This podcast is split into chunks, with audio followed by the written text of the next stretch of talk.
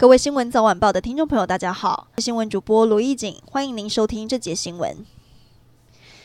国民党北市中正万华区立委人选还没确定，不过有意争取提名的北市议员钟小平，今天下午冲到了民进党立委参选人吴佩义的服务处，递上战帖邀辩论，被吴佩义大酸，等国民党候选人出来再讨论辩论，否则也是浪费时间。而钟小平也不满对手应小薇事先掌握民调时间，质疑有政治内线。对此，应小薇则回呛：钟小平一个准备好的大男人，管民调几号，更强调自己不。不管几号民调都会赢。下午再经过党部协调，确认民调时间是六月十一号到十三号进行全民调。高雄市议员白乔英发现许多 “Risu” 字眼的社团里面大量转发、散布包含私密和偷拍的不雅照片、影片，而且因为都是用短网址，规避脸书的审核查缉机制，每个社团的成员甚至都有破万人。白乔英呼吁不下载、不转传、不分享、不持有，避免成为加害人的一份子，甚至触犯刑法。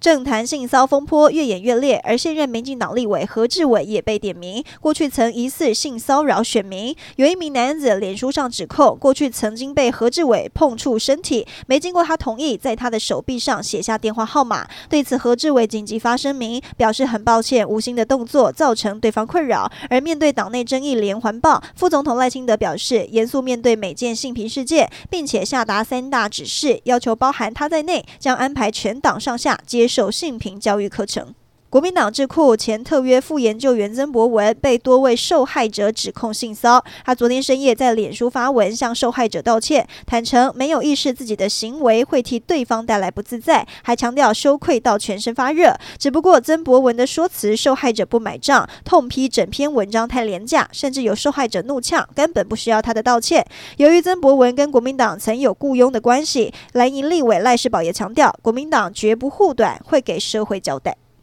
台中十八岁高中生命案离奇，法医高大成在死者右手发现四处不明针孔，怀疑是不是被注射毒药物致死。律师也说，根据送医的影片，当时消防队员只有按压胸口给氧，并没有打针。到院后，护理师打针的地方是在左手臂。他发出声明，认为铁证如山，不容只手遮天，但措辞较为强硬，引发了争议。他为此道歉。检方回应，根据医院的记录，急救时双手都有打针，尊重各界的解读，但一切要以解剖鉴定报告为准。